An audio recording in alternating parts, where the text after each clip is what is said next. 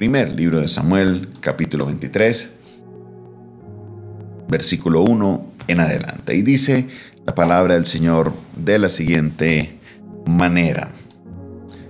Dieron aviso a David diciendo, He aquí los filisteos combaten a Keila y roban las eras. Y David consultó a Jehová diciendo, ¿iré a atacar a los filisteos? Y Jehová respondió, Ve, ataca a los filisteos y libra a Keila. Pero los que estaban con David dijeron, He aquí nosotros aquí en Judá estamos con miedo. ¿Cuánto más si fuéramos a Keila contra el ejército de los filisteos? Entonces David volvió a consultar a Jehová. Jehová le respondió, Levántate y desciende a Keila, pues yo entregaré en tus manos a los filisteos. Fue pues David con sus hombres a Keila y peleó contra los filisteos, se llevó sus ganados y les causó una gran derrota y libró David a los de Keila. Y aconteció que cuando Abiatar, hijo de Ahimelech, huyó siguiendo a David a Keila, descendió con el efod en su mano. Y fue dado aviso a Saúl que David había venido a Keila. Entonces dijo Saúl, Dios lo ha entregado en mi mano, pues se ha encerrado entrando en una ciudad con puertas y cerraduras. Y convocó Saúl a todo el pueblo a la batalla para descender a Keila y poner sitio a David y a sus hombres. Mas entendiendo David que Saúl ideaba el mal contra él, dijo a Abiatar el sacerdote, trae el efod. Y dijo David, Jehová Dios de Israel, tu siervo tiene entendido que Saúl trata de venir contra Keila a destruir la ciudad a causa mía o por causa mía. Me entregarán los vecinos de Keila en sus manos, descenderá Saúl como ha oído tu siervo, Jehová Dios de Israel, te ruego que lo declares a tu siervo. Y Jehová dijo, sí descenderá.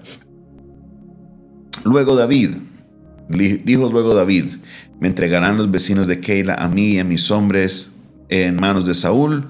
Y Jehová respondió, os entregarán. Entonces David se levantó con sus hombres, que eran como seiscientos, y salieron de Keila y anduvieron de un lugar a otro.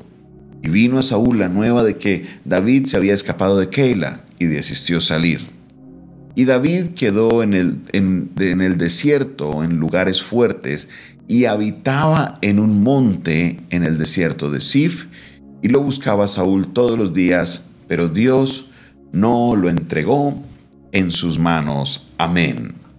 Continúa esta saga, continúa la huida de David, continúa la rabia de Saúl, continúan los celos, la envidia.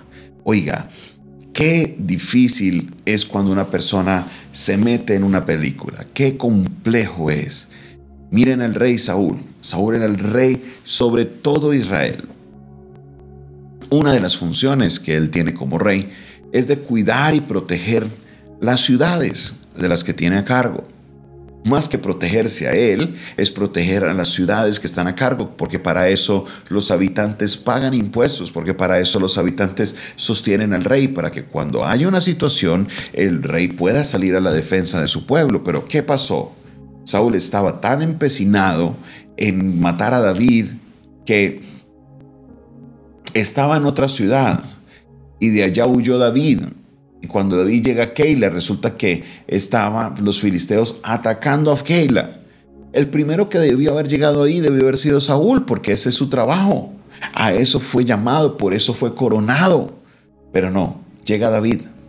Y David le consulta a Dios, y esto aquí es muy importante en la clave, porque en este capítulo se ve constantemente que David le consulta a Dios. Muchos dicen, parece bobado, uno todo el tiempo está preguntando a Dios todo, ¿acaso no puedo tomar decisiones por mi propia cuenta? Es, es verdad, tú puedes tomar decisiones por tu propia cuenta. Pero recuerda que nosotros servimos a un Dios que es omnisciente, un Dios que todo lo sabe, un Dios que tiene toda la ciencia en su mano, Él es un Dios que todo lo conoce. Ahora, si nosotros le consultamos a Él, podemos tomar mejores decisiones porque Dios no se equivoca. Y David le consulta cada paso, le dice, primero, Señor, iré a Keila. Y entonces Dios le dice a Keila, sí, ve a Keila que voy a entregar. Primero dice, ve a Keila.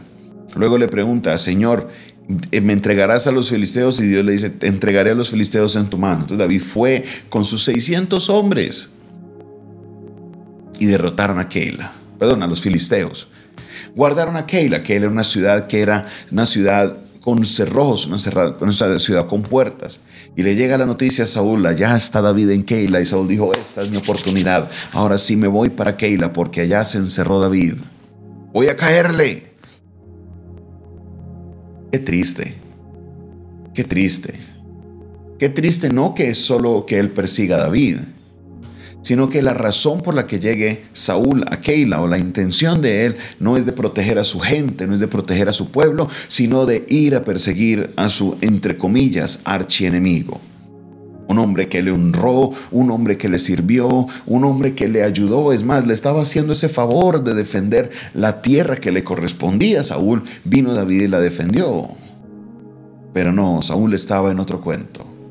Saúl estaba en otra misión. Y aquí, mis hermanos, es importante que entendamos cuando nos dejamos nosotros llevar por los celos, por la envidia, por la rabia, nos olvidamos de las cosas básicas que son nuestras funciones. Nos enfocamos tanto en el odio que se nos olvida lo importante que debemos hacer. Y nosotros no podemos decir, no, pero es que esa rabia que le tenía era muy grande. No, la realidad es que todos nosotros de alguna manera, en algún momento de nuestra vida, nos hemos ensañado contra alguien. Ay, si esta persona desapareciera de mi vida, yo sería feliz. Ay, si Dios se la llevara. Ay, Señor, quítamelo, me lo, te lo llevas o te lo mando. Todos nosotros en algún momento de nuestra vida hemos sentido eso por dentro, esa rabia hacia una persona. Y debemos entender que cuando tenemos esa rabia, ese resentimiento hacia una persona, se nos va a olvidar hacer lo más importante. Es más, esa rabia, ese resentimiento te va a impedir tener una buena relación con Dios. ¿Cómo vas a poder vivir bien si no tienes una buena relación con tu Padre Celestial? Pregunta. ¿Cómo vas a poder ser una persona de bien si no tienes esa buena comunión con nuestro Padre Celestial? Es imposible porque la buena comunión nos lleva a tener, mis hermanos, un buen, eh, una buena dirección porque Dios dirige nuestra vida, Él nos lleva por los lugares que son importantes y por eso David iba de victoria en victoria y Saúl todo lo contrario. Saúl no iba dirigido por Dios, Saúl iba dirigido por sus deseos. Saúl iba dirigido por su rabia, por sus celos. David dirigido por Dios, un muchacho joven con solo 600 hombres haciendo de todo bien, porque era dirigido por Dios. De aquí también podemos nosotros llegar a la siguiente conclusión. Y la conclusión es muy importante. Que en los momentos de prueba, cuando tú te sientes perseguido, no te queda más que ser dirigido por Dios. A veces el desespero, la situación, nos olvidamos de nuestro Dios y de verdad que tenemos que ser como David. David le preguntaba, Saúl va a venir para acá y Dios le dijo, sí, Saúl viene. Luego le dijo, Saúl, esta gente me va a entregar en sus manos, sí, esta gente lo va a hacer. Y David dijo, mejor que digan aquí corrió y no aquí murió. Salió huyendo porque sabría que su vida estaría en peligro. ¿Cómo te comportas también en los momentos en los que eres perseguido? ¿Te dejas dirigir por Dios? ¿Le consultas a Él las cosas? Si no lo has hecho hasta ahora deberías, porque Dios sí te ayudará, Él te guiará por esos lugares de delicados pastos, Él te guiará y aun cuando andes en valle de sombra de la muerte, no temerás. ¿Por qué? Porque tu Dios estará contigo.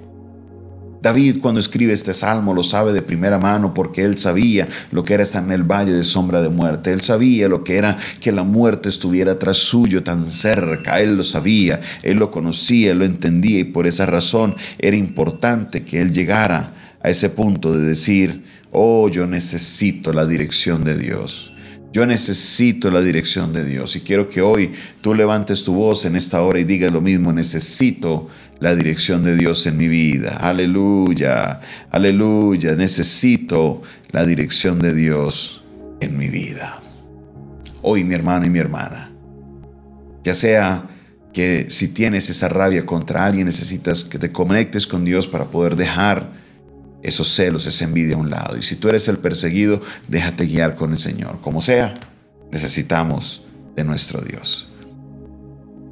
Padre Celestial, en esta hora me acerco delante de tu presencia, agradecido Señor porque tú has sido bueno y tus misericordias son nuevas cada mañana. Te pedimos perdón, Señor, si tenemos ese ensañamiento, esa rabia hacia una persona. Te pedimos perdón, Señor, si han pasado situaciones en las cuales nos hemos prestado, Señor, para poder eh, tener ese, esa perseguidora hacia alguien.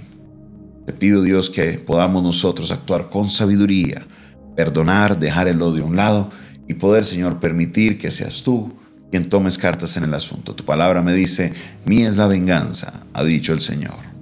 Yo pagaré. Padre Celestial, en tus manos estamos y solamente de tu mano dependemos. Obra, Padre Celestial, en la vida de cada persona que está siendo perseguida, en el trabajo, en sus casas, en la calle, Señor, que tu protección siempre esté sobre ellos y que ellos sean dirigidos por ti. Dios, recibe la gloria, recibe la honra y recibe, Señor, toda la alabanza por siempre y para siempre. En el nombre de Jesús. Amén y amén. Esta fue una producción del Departamento de Comunicaciones del Centro de Fe y Esperanza, la Iglesia de los Altares, un consejo oportuno en un momento de crisis. Se despide de ustedes su pastor y amigo Jonathan Castañeda y le invito para que me escribas al 316-617-7888. Te lo voy a decir de nuevo de una manera lenta, más 57, ese es el indicativo, 316-617-7888. Espero que si este audio es de bendición, se lo envíes a alguien que lo necesita escuchar. Si este video eh, te gustó, por favor dale el dedito arriba, compártelo, no olvides suscribirte a nuestro canal. Dios te bendiga, Dios te guarde.